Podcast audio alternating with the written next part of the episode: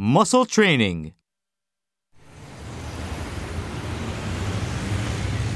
We're coming to you live outside of the Supreme Court in Washington, D.C., where the nine justices are hearing arguments on a historic flag burning case.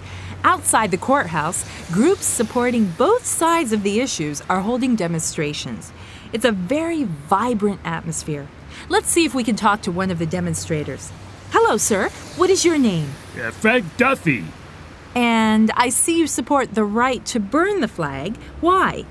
Well, first let me say that I don't like it when people burn the flag, but I do support their right to do so. We need to defend freedom of speech in this country. But some people feel that flag burning can be used to incite violence.